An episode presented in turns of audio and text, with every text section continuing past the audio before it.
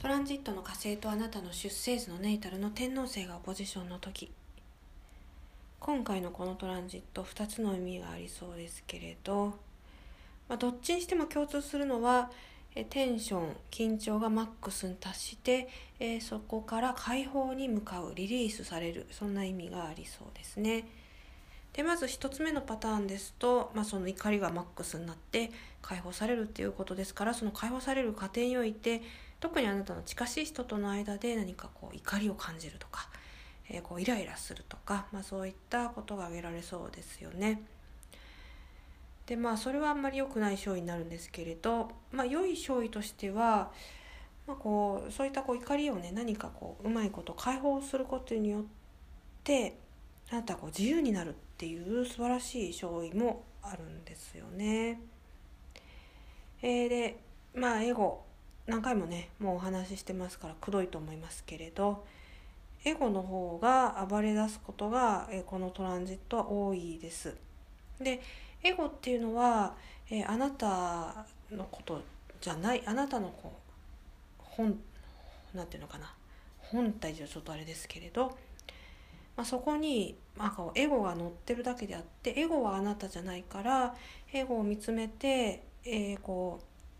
うねこう見つめ続けることによってエゴも解放されていくそれは本当のあなたではないからっていうことなんですけれど、えー、その本当のあなたにくっついているエゴが暴れ出すと。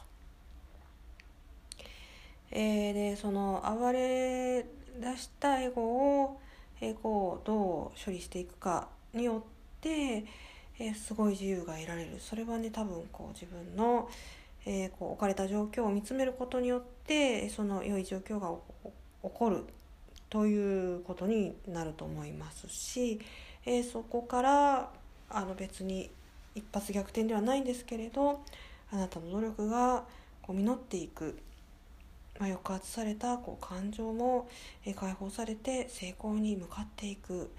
えそういった意味合いが強くなるんじゃないかなというふうに思いますね。ですからまあそうですねこのトランジットはあんまりこう恐れちゃいけないですね。うん、でこう感情のこう使い方をこう学んでいく。でもうこうあんまり抑圧しちゃうとどんどん溜まっちゃいますから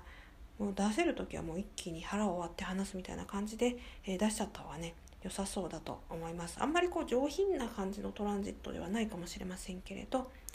あんまりこう抑圧しすぎると、えー、身体的な病気とかえー、こう何か不具合が出たり場合によってはねこう緊急の手術なんかも必要になっちゃうかもしれない。そんなぐらいの結構扱いの難しい派手なトランジットでもありますからね。注意してね、え、扱っていきたいと思いますね。